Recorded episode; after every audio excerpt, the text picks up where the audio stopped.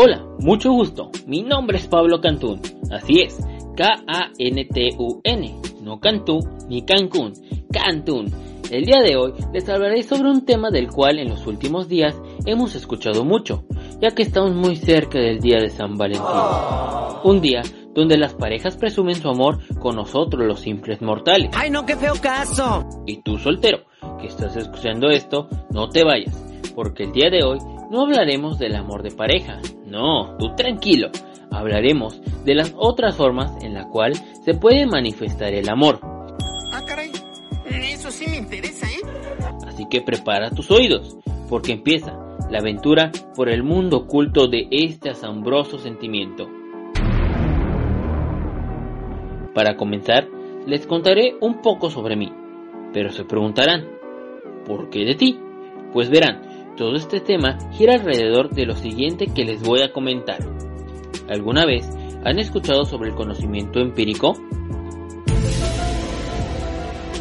Tranquilo, no me iré con muchos tecnicismos.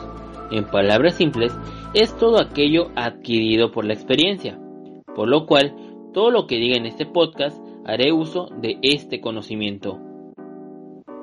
Primero que todo, hay que tener en cuenta qué es el amor en el sentido científico y lo diré de la manera más sencilla. Es un proceso neurológico que se produce en el cerebro e implica diferentes partes del cuerpo. Es decir, cuando hay amor en nuestras vidas, en nuestro cerebro participan varios mensajeros que llevan consigo diversas sensaciones y emociones. Como se darán cuenta, gran parte de este proceso ocurre dentro de nuestras cabezas. Por eso soñamos o nos imaginamos diferentes escenarios con el amor. Para que vean qué canijo es el cerebro, ¿eh? ¡No me simpatizas! Porque ¿a poco nunca han soñado con hablarle a su crush o que están consiguiendo el empleo de sus sueños? O tal vez siendo una celebridad y ser conocido por todo el mundo. No me toques, soy famosa. Ahora bien, otra cosa que hay que tener en cuenta es que tú no eres un fracaso en el amor, amigo mío. ¡Qué susto! Tal vez no tengas suerte en la búsqueda de pareja, pero te diré algo. Existen varias formas en la cual el amor se llega a manifestar. La primera que voy a comentar es una de mis favoritas, pero antes te preguntaré, ¿alguna vez en tu vida te has propuesto a conseguir algo que realmente quieres con todas las ganas del mundo? O más bien, ¿alguna vez has realizado algo que digas, amo hacer esto? Pues te diré, este sentimiento es otra forma en la cual el amor hace acto de presencia. Tenemos que tener en cuenta que cuando hacemos algo con pasión, realmente lo hacemos con amor. Y un ejemplo de esto es lo siguiente. Supongamos que eres fanático del fútbol, por lo cual realizas una reunión con tus amigos para ver el juego. Ese fanatismo es un amor por la playera, o más bien por los colores y un amor al equipo que alientas. Y al momento que escuchas, Atención que viene la recuperación del equipo y se viene una contra. La juegan por la banda izquierda. Gambetea. Sigue con balón controlado. Atención, mete servicio. Cabezazo. Tiro. Gol.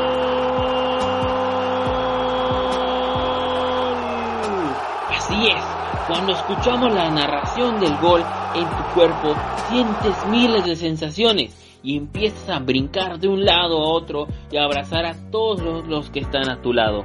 ¿A poco nunca te ha pasado eso?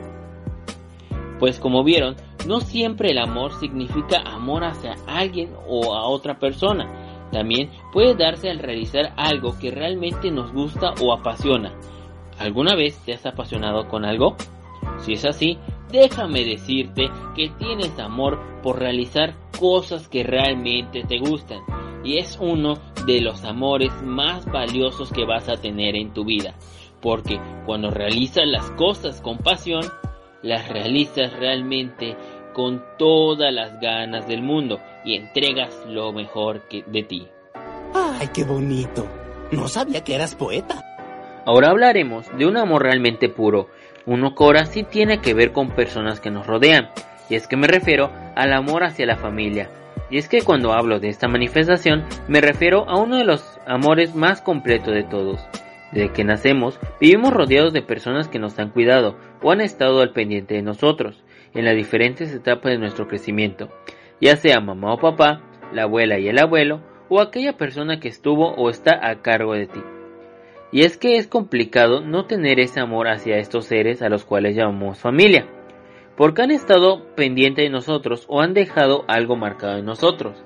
Y es que, como mencioné al principio, el amor se desenvuelve de diferentes formas, y el que le tenemos a la familia se debe a todos esos recuerdos felices que hemos pasado con ellos. Y te pregunto, ¿alguna vez has discutido con tu familia por algo que no te parece y en un lapso de tiempo se perdonan como si no hubiera pasado nada? Si es así, se preguntarán el por qué.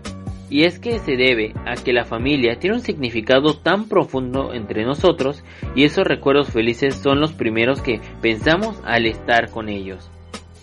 Ya para finalizar, hablaremos de una de las manifestaciones que se pueden considerar de las más importantes.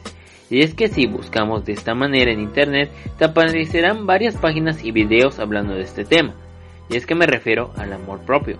En los últimos años le han dado gran importancia a esta manifestación y se debe porque es una de las que más influye en nosotros, ya sea por la toma de nuestras decisiones, la forma en la cual desarrollamos nuestra personalidad o cómo interactuamos con los demás, de ahí su importancia. Por ello, es de gran valor amarnos a nosotros mismos, y cuando digo eso, no me refiero a ser arrogante o egocéntrico, me refiero a aceptar lo que realmente somos y lo que podemos llegar a ser. Una vez que aceptamos de que estamos hechos, créeme, nadie en este mundo podrá detenerte. En fin, logramos hablar de tres manifestaciones que en mi opinión son de las más importantes en la vida diaria, y logramos comprobar que no somos un fracaso en el amor. Al igual, confirmamos que realmente no necesitamos a alguien para decir que hay amor en nuestra vida. Total, mejor soltero, te ahorras más dinero. Y con esto me despido. Muchas gracias por haberme escuchado. Se despide Pablo Cantún.